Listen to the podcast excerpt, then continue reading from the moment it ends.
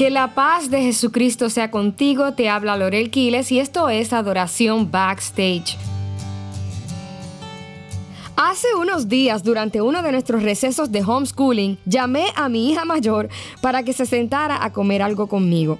Mi hija, quien estaba a punto de prender la computadora en su cuarto, me dice, ah, mamá, perdóname, pero es que me toca recoger la cama.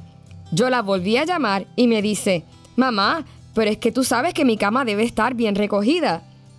Por tercera ocasión la llamé, esta vez un poco molesta, y ella confundida viene donde mí. Mamá, yo verdaderamente no te entiendo. Yo iba a hacer algo que se supone que hiciera, tanto que siempre me peleas para que recoja el cuarto, y ahora que lo voy a hacer, me llamas para que me siente contigo. Automáticamente vino a mi memoria el pasaje de la escritura de estas dos hermanas, muy conocidas por muchos de nosotros, Marta y María. ¿Cómo no hablar de Marta y María cuando estamos hablando de los quehaceres del hogar y del afán de nuestra casa? Lucas capítulo 10 versículos del 38 al 42 nos habla de estas dos hermanas quienes juntamente a su hermano Lázaro se habían convertido en una familia para Jesús. Tanto así que cuando Jesús sabía que iba a pasar cerca de la región de Betania, siempre aprovechaba para ir a visitarlos. Ese día no fue la excepción.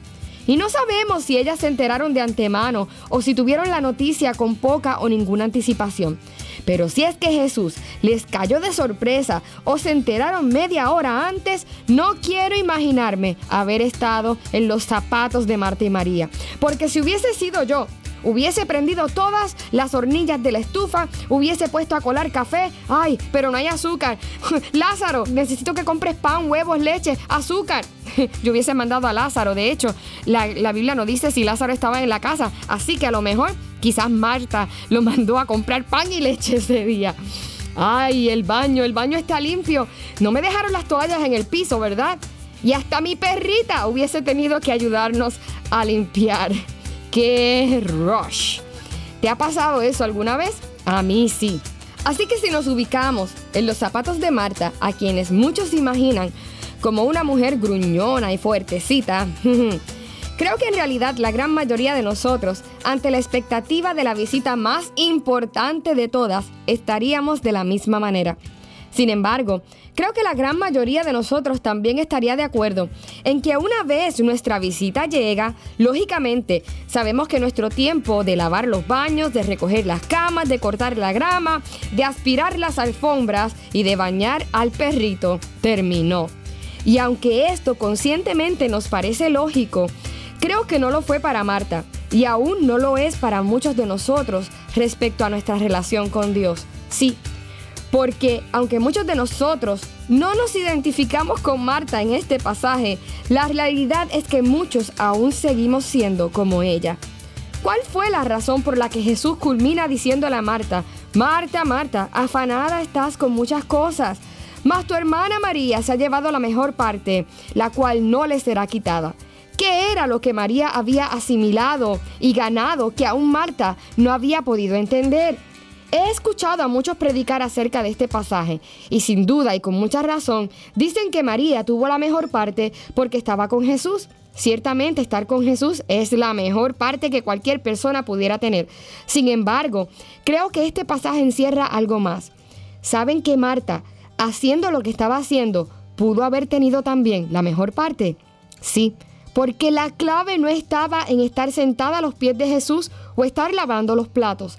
La clave de tener la mejor parte es la complacencia del Maestro. La clave estaba en hacer lo que Jesús quería en ese momento.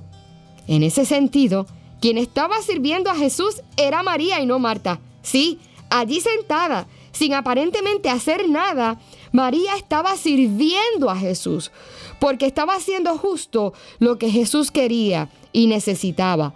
Al igual que yo con mi hija, quizás Jesús en ese momento lo que quería era un amigo con quien hablar, alguien que pudiera ser recipiente del desahogo de ese día. Quizás tenía algo gracioso que contar o quizás necesitaba compañía en un momento de silencio. Por otro lado, si Jesús hubiese querido bañarse o hubiese necesitado recostarse en la cama y descansar un ratito, Marta se hubiese llevado la mejor parte. ¿Y cuál es la mejor parte? La aprobación de nuestro Dios. La mejor parte que nosotros podemos llevarnos es complacer a nuestro Maestro y hallar su aprobación con nuestra obediencia. Y esa es la sensibilidad que Dios quiere que volvamos a tener y cultivemos en nuestra relación con Él, amados hermanos. Porque a veces estamos haciendo mil cosas que Él no nos ha pedido. A veces estamos realizando tareas que en sí no son malas, pero no necesariamente es lo que Dios quiere que hagamos en ese momento. ¿Y qué nos pasa? Que entonces nos sobrecargamos, nos irritamos y nos irritamos al punto de juzgar a otros que no están haciendo lo mismo o que están haciendo menos que nosotros, según nosotros. Servir a Dios, amados hermanos, se trata de complacerle y de ser aprobados por Él con nuestra obediencia. ¿Sabes qué?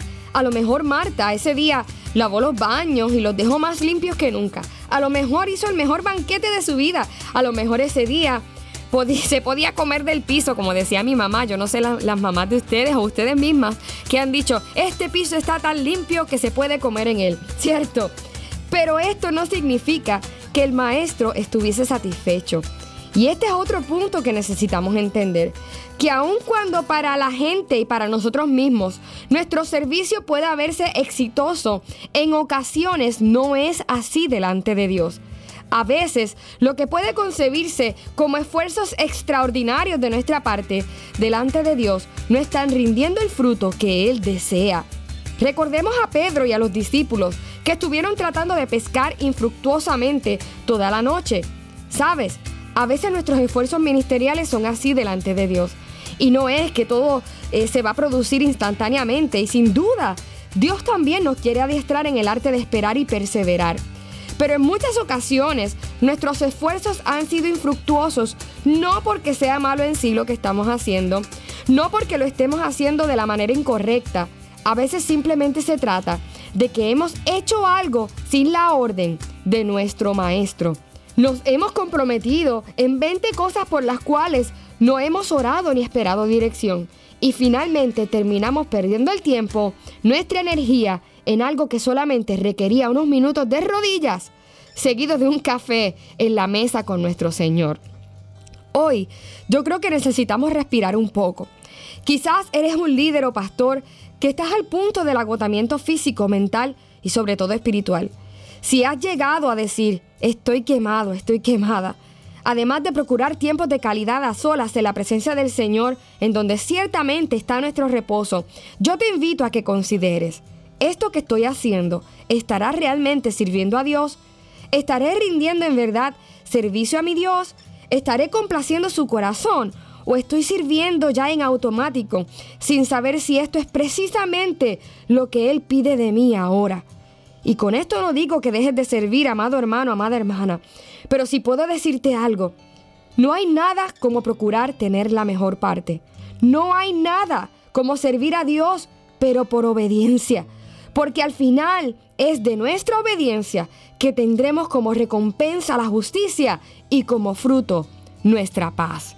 Padre, gracias por tu palabra. En ella está nuestro reposo y nuestro descanso. En esta hora ponemos delante de ti todas nuestras obras. Ciertamente, como dice tu palabra, hay obras que tú has preparado de antemano para que nosotros eh, caminemos en ellas. Pero si de alguna manera nos hemos envuelto en otras cosas, Señor, que tú no nos has pedido y por tal razón, Señor, como consecuencia ahora tenemos nuestro afán y tenemos tanta ansiedad, nosotros te pedimos el discernimiento para saber, Señor, qué dejar y qué seguir haciendo. Dirígenos conforme a tu palabra, dirígenos conforme a tu espíritu, al designio de tu suprema voluntad, porque ante todo y sobre todo lo que queremos es ser aprobados en ti. En el nombre de Jesús, amén.